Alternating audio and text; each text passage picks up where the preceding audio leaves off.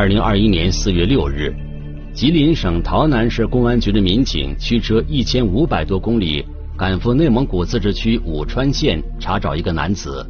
此前，这个人因为长期下落不明而被注销了户籍，但最近洮南警方得到线索，此人在武川县出现过。第一时间就联系了武川当地，配合我们去呃查证这个人。在武川县公安局，洮南警方了解到。该男子进入警方视线，源于一起毒品案件。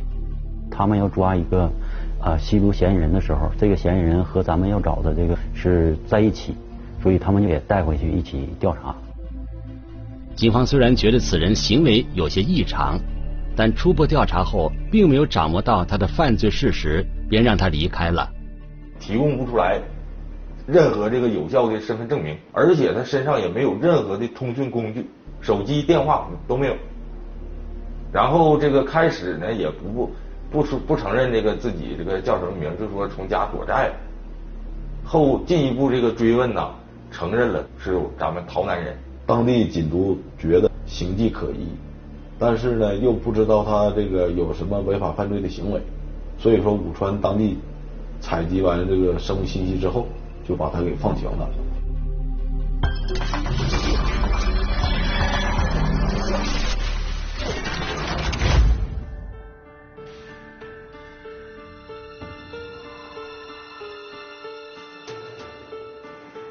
聚焦一线，直击现场。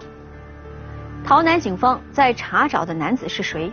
为何会不远千里来调查他呢？事情还要从二零零五年十一月三十日说起。这天，有人报案称，自己的租客在出租屋内被杀害了。经过确认，死者名叫马祥，吉林省洮南市本地人，是做粮食收购生意的。经过现场勘查，警方发现马翔头部被钝器重击，除此之外身上没有其他伤痕。死亡时间初步判断为二零零五年十一月二十九日晚上。那么这天晚上马翔经历了什么？凶手为什么要杀害他呢？一起进入今天我们关注的事件，了解他的来龙去脉。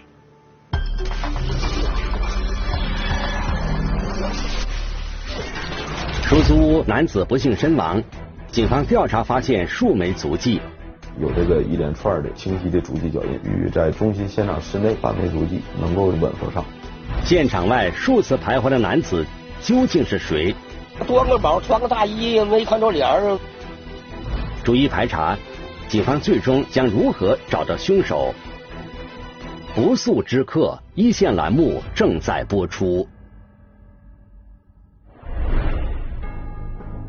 时间转回到二零零五年十月三十日，这天清晨，王莹像往常一样在家里准备早饭。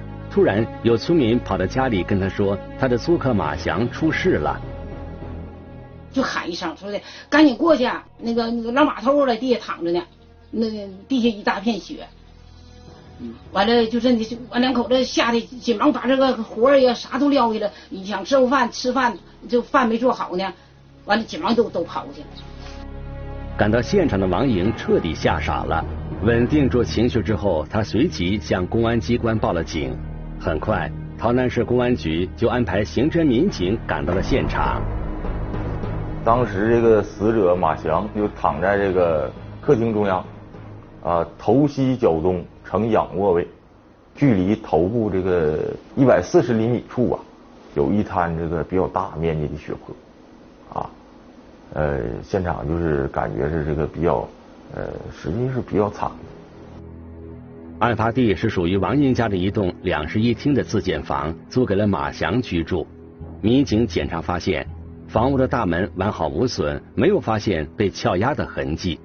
经过初步勘验，法医推算马祥的死亡时间为二零零五年十一月二十九日十八点左右。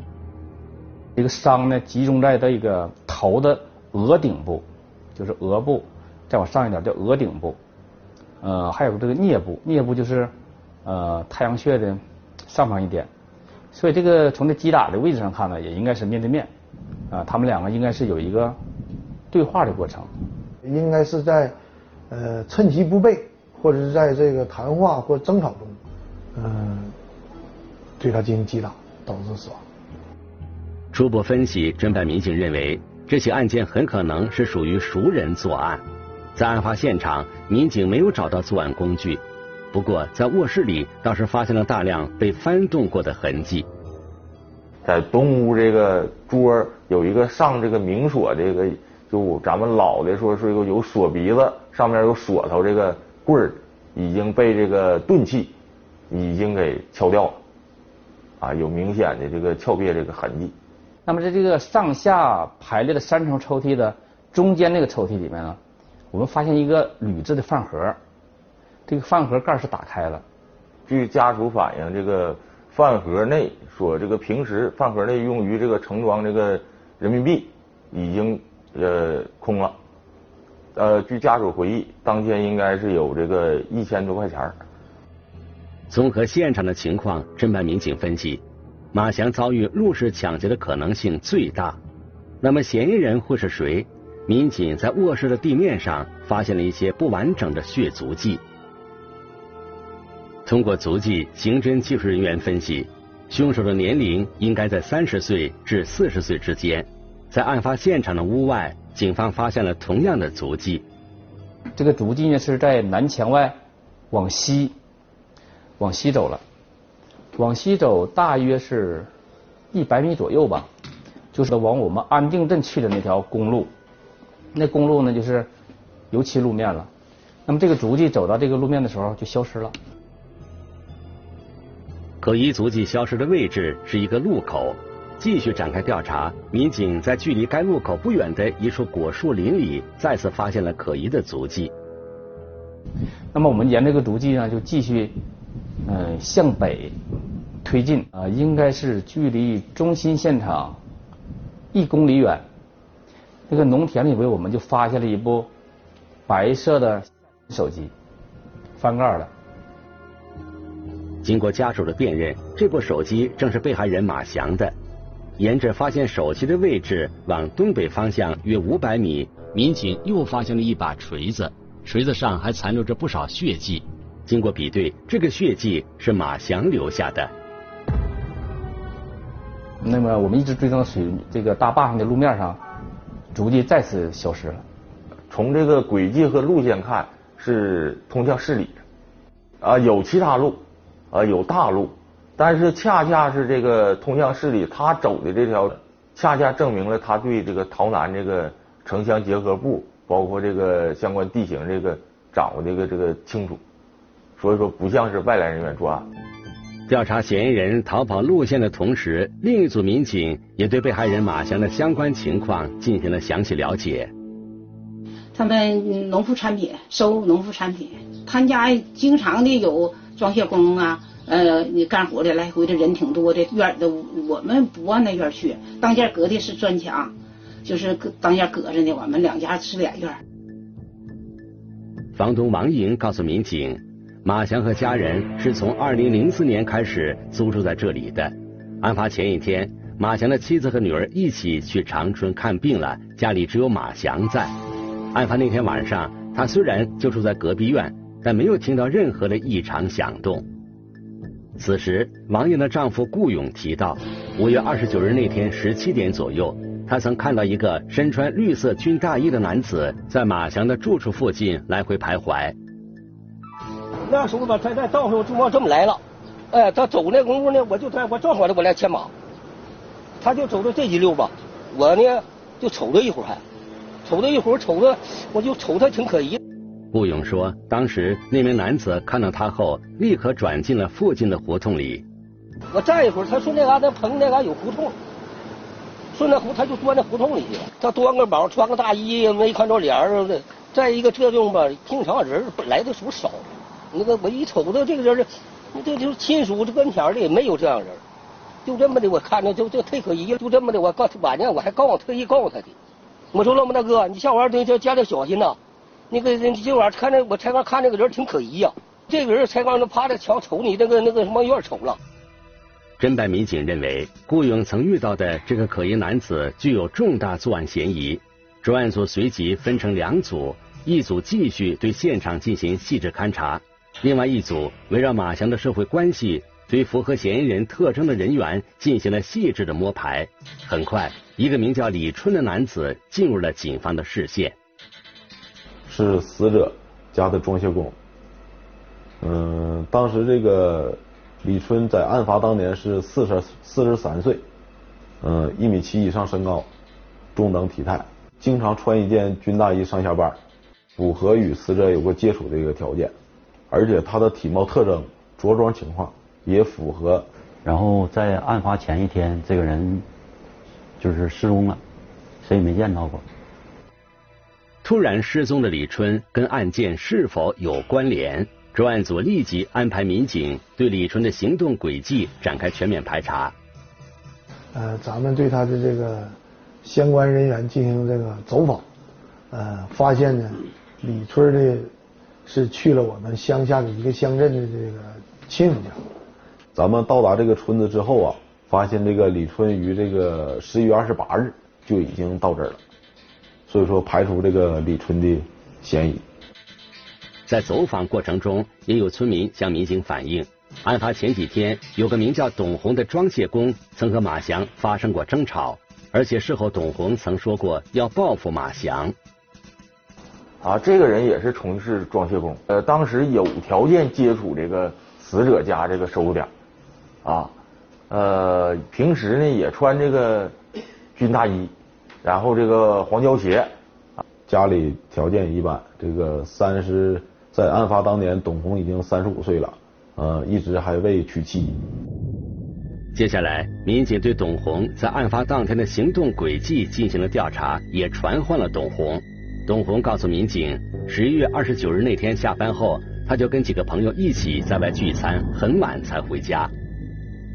咱们分别第一时间把这个他这个所说这个朋友分别分开问话，啊，包括详细的这个。可能精确到啊每分钟干啥，中间有没有上厕所的过程当中啊有没有上厕所或者出去接打电话，包括几点开始在一起吃饭，然后又到几点结束，结束之后由谁跟他一起回的家，或者有没有一道的，咱们逐一的找到这人核实之后啊，嗯，把最后也是把董红的嫌疑给排除了。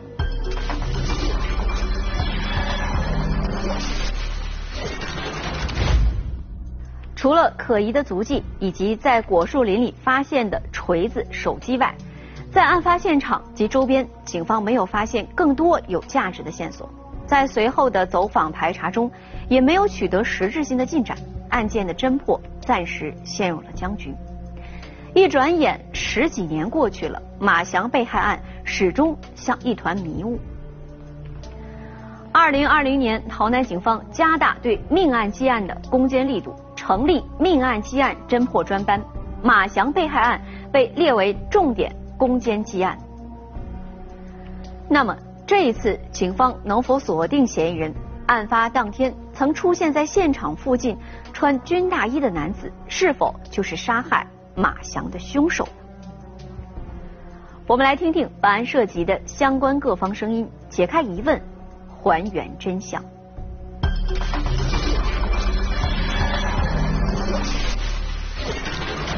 嫌疑人身份锁定，但踪迹难寻，困难重重，数日蹲守，他究竟藏身何处？不速之客一线栏目继续播出。时间转眼来到了二零二零年，洮南警方再次梳理了马翔被害案的全部卷宗，对各类物证开展了复检复核，希望能从中找到新的线索。四月份，这个物证鉴定中心呢，终于传来一条好消息，就是说，在这个手机上面发现了除死者之外的另一个男性的生物检材。通过这个这个比对呢，发现了嗯一个一个有利的线索吧，就是有一个嗯排除一个就是我们当地人的一个呃有一个家族跟这个案件呢有明确的就是嗯联系。通过对该家族的人员进行秘密排查，民警发现有一个名叫汪勇的男子十分可疑。从这个户籍人口这个信息库里面，看这个身份证是注销状态。注销的原因就是因为这个人从来没采集过二代证的身份证照片，也就是说他没办过二代证，所以说被注销了。在调查中，警方了解到汪勇已经消失很多年了，连家人也不知道他去了哪里。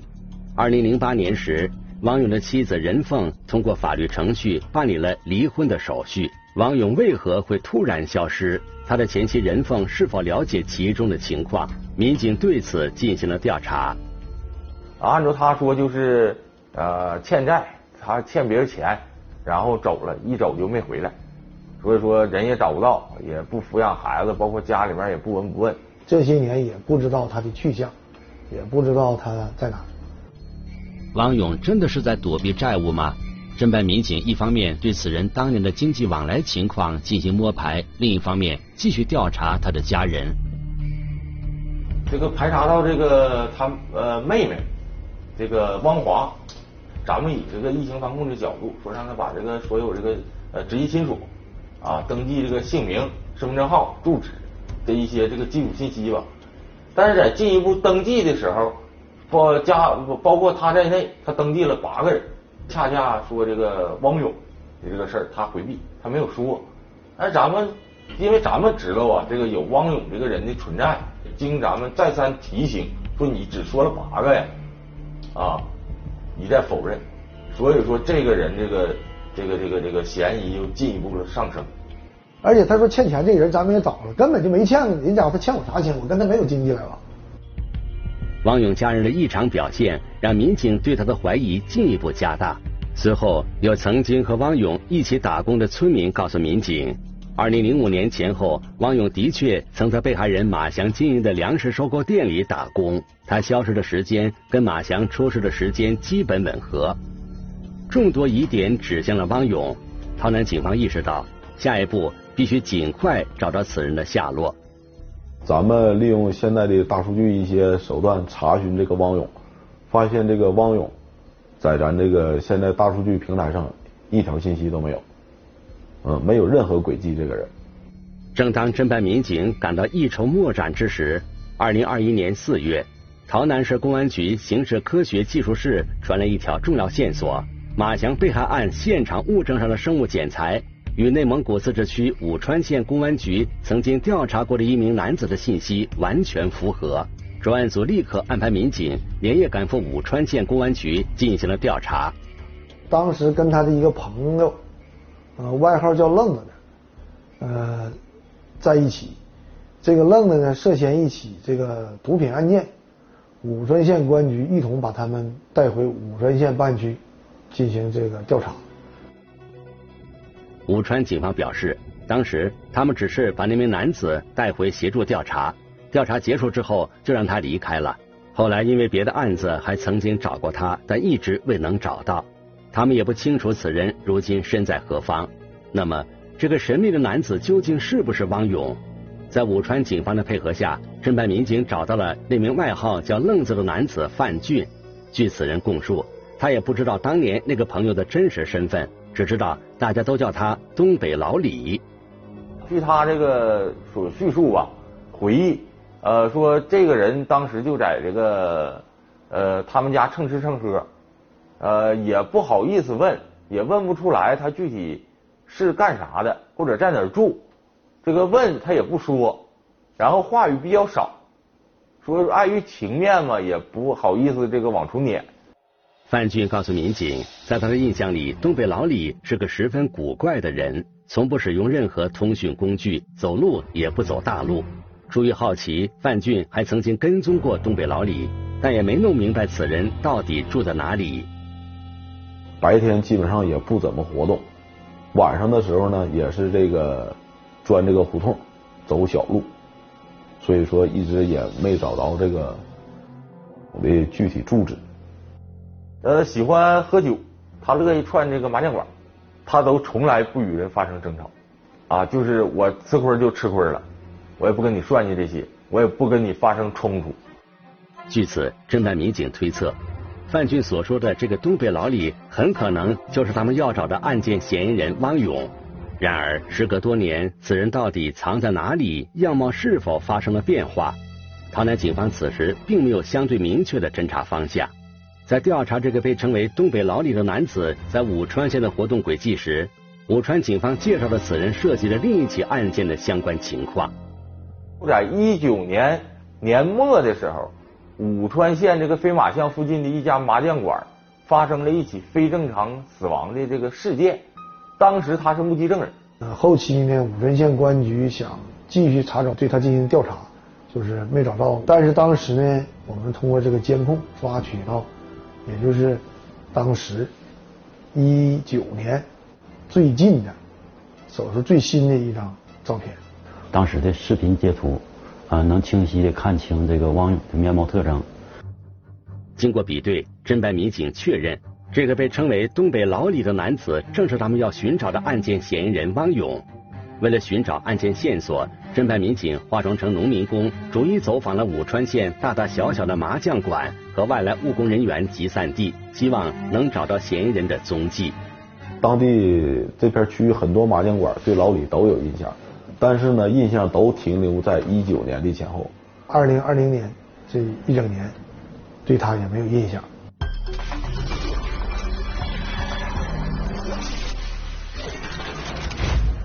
至此，专案组已经确认汪勇化名为东北老李，曾经长期在武川县生活。但是在接下来的排查中，附近的居民对此人的印象呢，都停留在了二零二零年之前。之后，此人去了哪里，干了什么，没有人知道。难道此时的汪勇已经离开了武川县吗？专案组决定调整侦查方向，只留部分民警在武川县继续蹲守排查。谁都没有想到，正是在这一次排查当中，有了新的发现。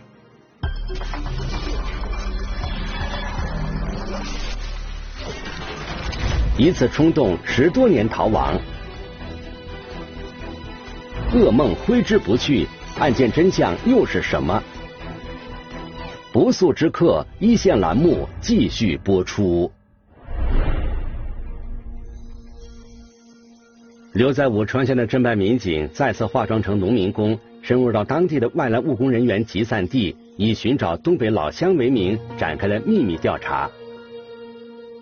他有多年的生活，呃，就是武川的生活经历和生活轨迹，加上这个他特殊的身份，没有通讯工具，也没有身份证件，他不会轻易离开武川。最终，民警深入细致的调查，取得了收获。小卖店的老板就比较清晰的回忆起说：“这个这个是一个，这不是东北老李吗？”当时跟我们说东北老李，我们也很兴奋，而且就进一步的就问他说：“这个这个人你见过？”然后他说：“呃，见过。这个以前总在我们这块买酒。”我说：“那您最近一次见着他是什么时间？”他说：“大概呃二十天或者到一个月前吧。”还有一个四大店。让这个店主老板辨认时说，近一个多月是两个月左右见过这个东北老李，哎，上他们店儿曾经买过这个酒和一些这个肉，所以说更坚定了我们这个呃这个老东北老李还在武川县活动的这个信心。随即。根据附近居民的描述，侦办民警圈定了已经化名“东北老李”的汪勇日常活动的大致范围。在确定他固定的生活圈子以后呢，咱们呢又采取了一些那个呃查看他那个监控啊，以及走访等相关情况。经过近半个月的秘密蹲守、细致摸排，侦办民警终于发现了汪勇的藏身之处。五月八号，我们的留守的侦查员发现了这个相关的活动轨迹。他就是在下午偷偷的这个潜回他这个所居住的一个出租屋，这个小屋非常小，也就是二十多平，很不起眼，在外表看你根本都看不出它是一个出租房，就是一个小类似于一个小仓库的门。应该是上小卖店买东西，回来之后也是回头回脑，非常警觉。正因为恰恰他这个左右张望的过程中向右看的时候，我们侦查人员跟他打了一个这个眼神交错，啊，看清他这个面部轮廓了，然后我们就确定就是我们要找的这个这个这个汪勇。外边用留个人啊，有点南门呐。啊，这都下了大了点啊。二零二一年五月九日，在当地警方的配合下，洮南警方决定对嫌疑人汪勇实施抓捕。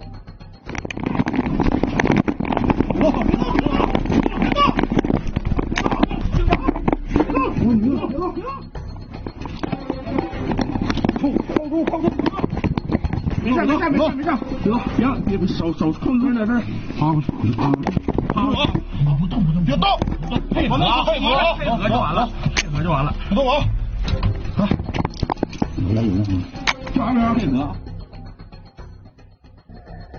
被抓之后，嫌疑人汪勇很快交代了案件情况。据他所说，二零零五年年初，他经人介绍来到马翔的粮食收购店里打零工。跟老板马翔接触了一段时间之后，汪勇觉得马翔这个人脾气有点大，总找你小毛病。第一次是倒带的时候，就是也是绿豆撒到哪都是了，完了骂我一次。后来就因为说的院子扫的，也我们做完了之后，得给人家绿豆扫到大桌上去了，说扫的不干净了，又骂了我一次。这一次被骂，汪勇觉得自己的自尊心遭受了严重打击。有了这样的心理基础，在接下来的工作过程中，他觉得马翔经常针对他、刁难他，他越想越觉得不舒服。他太欺负我们一起干活的那么多人嘛，他几乎就是说的，就不太拿我太当回事了。就是说的你，我应该做的他也得让我做，不应该做的也得让我做。而且我做了，咋做也是不对的。二零零五年十一月二十九日，王勇的朋友过来找他要账，王勇正好手里没钱，就想找老板马翔先借一点儿。没干活那天下点小雨，回家喝点酒。在那之前，我们一起干活的，我借人家三百块钱，完了人家管我要，我当时手手里没钱，我就上他那去借钱去了。在家喝点酒，挺憋屈的，拿了个锤子，就我们工地上用那个锤子，夹着这个衣服这个里边的。当时也是说想报复他一下，他要是呃借我了，我转身我就我就走了；要不借我了，我就报复他。王勇说，他没想到快要走到马翔的租住地时，竟然碰上了一个路过的村民。看见有一个牵马的一个老头，当时我这眼看家去吧，我看着有人吧，我就没想进去。看见之后，我就没没进他家院。后来我就转身走了。后来我转一圈，我又回去，没看到那老头我就进屋。得知汪勇的来意后，马翔直接拒绝了他。汪勇说，他当时非常生气，完全没想到。马翔竟然连这点钱都不愿意借给他，我就跟他说：“我说借我三百块钱，我欠别人三百块钱，着急人家用钱了，我还你。”他抬起来就给我骂了，说：“借借别人钱也不带借你的，你快给我养出滚！”他就说了骂了这句话，之后我就急眼了，拿着锤子，在扑来的过程中我又打了一下，一共两下。杀害马翔之后，汪勇在卧室抽屉中的饭盒里找到了一千多元现金，随后他便拿着钱逃离了现场。桌上桌上面的手机我也直接拿走了，还怕让别人看见了。我我走那个小道，就这个公路北边吧，就是那时候房子特别少，就有一趟那个门市房子，跟那个门市房后后边就是那个种那个地，我从那个地走的，把锤子。和那个手机都扔了，我觉得没用嘛，都扔了个地。回到家后，汪勇感到了害怕。尽管警方暂时没有找到他，但是王勇觉得迟早有一天会东窗事发。二零零六年年初，他以外出躲债为名离开了洮南市。王勇告诉民警，这十几年来，他每天都在提心吊胆，不敢使用手机，不敢透露真实姓名，也不敢到处乱走。为了尽量避免与人接触，王勇每年只在夏天外出务工，其他时间基本上就待在出租屋里。没啥娱乐，夏季、冬天基本上就不出屋了。就有个收音机，收音机就是中中央电视台那个中国之声和内蒙电台，别的没有。不做什么，晚上基本上就是喝点酒就睡觉了，到中午起来睡一会儿，就是这个。二零一九年，武川警方的多次查找，曾经让汪勇感到极度恐慌。那段时间，每天他都躲在家里，夜里十一点后才敢出门。心存侥幸的他，始终觉得自己能够躲开警方的抓捕。你说一九年，就他们吸毒那事儿，这个我们这块派出所就已经知道了。但是二零零零年一年，人家也没去，也没想那么多。我以为这事人家不知道，没事了，就没换地上。二零零六年。汪勇离开洮南时，儿子刚满十二岁。如今十多年过去了，儿子也已经成家。回想起自己的逃亡生涯，汪勇觉得最对不起的就是家人。没脸，始终没脸。就没事的时候想起孩子，对不起孩子，对不起媳妇，也时常自己坐那默默流泪。反正结婚、父母去世都是这次。现在进屋那个指导员用那个手机给我拍的视频让我看，很后悔对自己做的事，真的很后悔，接受不了。但是自己犯下的罪，自己只能承担。不管怎么说，释怀了，这是抓回来，心里也是踏实的。咱毕竟欠人一条命，说的以后最终结果咋样？说的说的，或者是说句老话是“杀人偿命，欠债还钱”嘛，咱们也能接受这个事实。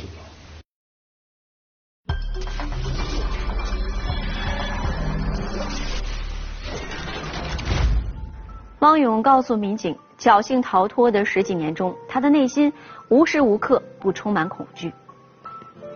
汪勇的行为不仅让自己妻离子散，也给马翔的家人造成了永远抹不去的伤痛。到案后，汪勇一直强调，虽然有报复马翔的想法，但是案发当天他的本意是去借钱的，发生了口角后才失手杀了马翔。那么，汪勇的说法是否成立呢？对于他的行为，法律会如何定性？我们来听一听中国政法大学刑事司法学院于冲副教授的解读。嫌疑人明确说了，我带一个锤子，就是过去去报复他的。你看他不借钱，我打了他。那这种情况下的话，他已经有了伤害他人的故意。这个案件又有一个特殊性，他说啊，借着酒劲啊，掏出锤子砸向啊马翔的头部。什么叫狠狠的砸向头部？那就是一个啊不顾后果的这个去实施这个行为，而他的这个部位又是头部。那这种情况下的话，那我们也可以说他可能会构成这种。间接故意的故意杀人，那么什么叫间接故意啊？就是一种不计后果的去实施一个行为啊，它是否发生啊？我没有考虑，我也不想考虑，发生就发生，不发生就不发生，我无所谓啊。但是抱着一种无所谓的态度去实施了这么一个行为，造成了被害人的死亡。那从这个行为来讲的话，他还有可能构成这个间接故意型的故意杀人罪，就是我们讲的激情杀人。他准备凶器可能会把它作为一个这个啊一一个一个这个犯罪的这个起因或者手段啊，就是在这个案发以前又携带凶器前往被害人家，那么这应该是属于一个案件里面比较严重的一个情节，那么这可能对他这个是否适用死刑，或者说即使不适用死刑，是否会对他进行一个啊量刑上的这个考虑，可能会有比较大的一个影响。目前，该案已经进入司法程序。如果你想了解更多的法治资讯，可以在微博、央视频中搜索“一线”，关注我们的官方账号。这里是一线，我是陆晨，下期节目再见。